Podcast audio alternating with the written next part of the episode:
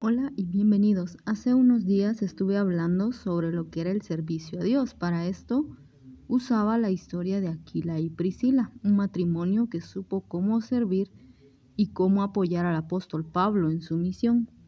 Para esta ocasión, para darle continuación al tema, voy a hablar acerca de un rey y este rey es Josafat.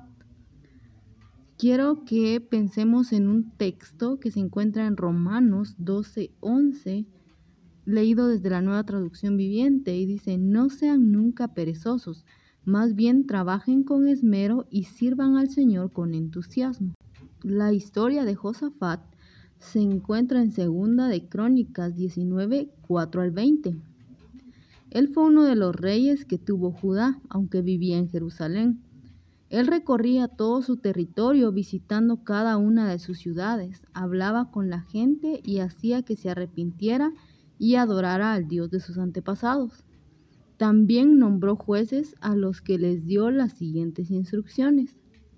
Ustedes serán los representantes de la justicia de Dios, no de la justicia humana. Para que ustedes cumplan con su trabajo como Dios manda, es necesario que siempre obedezcan a Dios y hagan su trabajo con honestidad. Ustedes deben enseñarle a sus compatriotas a obedecer todo lo que Dios ha ordenado, ya sea que se trate de un asesinato o de cualquier otro tipo de problema.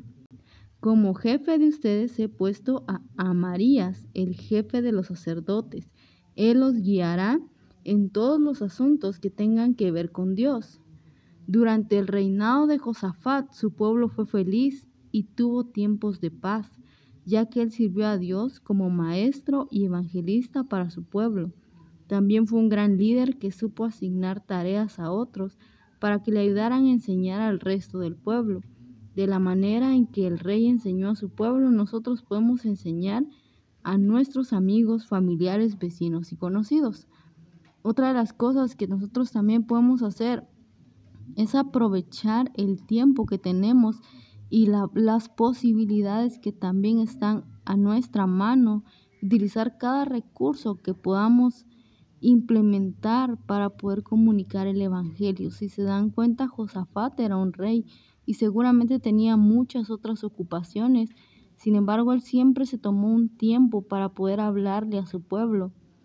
Una de las cosas a tomar en cuenta es que Josafat también tenía que luchar contra la idolatría que se encontraba en el reino vecino, que era el reino de Samaria, ya que esta parte del reino, antes de, de haber sido Judá y Samaria, fue solamente Israel como un todo.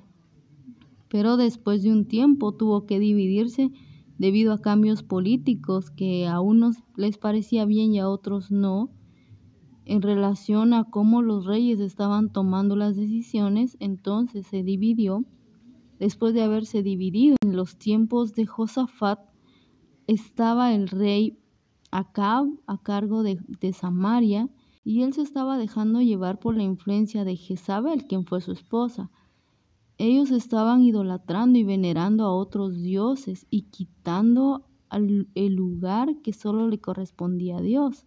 Josafat trataba de luchar contra esto también para que el pueblo no se corrompiera como el pueblo vecino, sino que buscara siempre la aprobación de Dios. A lo que quiero llegar con esto es que Josafat se preocupó por su pueblo, se preocupó por todos los habitantes que estaban a su cargo antes de ver por sus propios intereses, buscó honrar el nombre de Dios desde su cargo y su posición, buscó la manera de llegar a su pueblo y de hacer que ellos se mantuvieran fieles al único y verdadero Dios.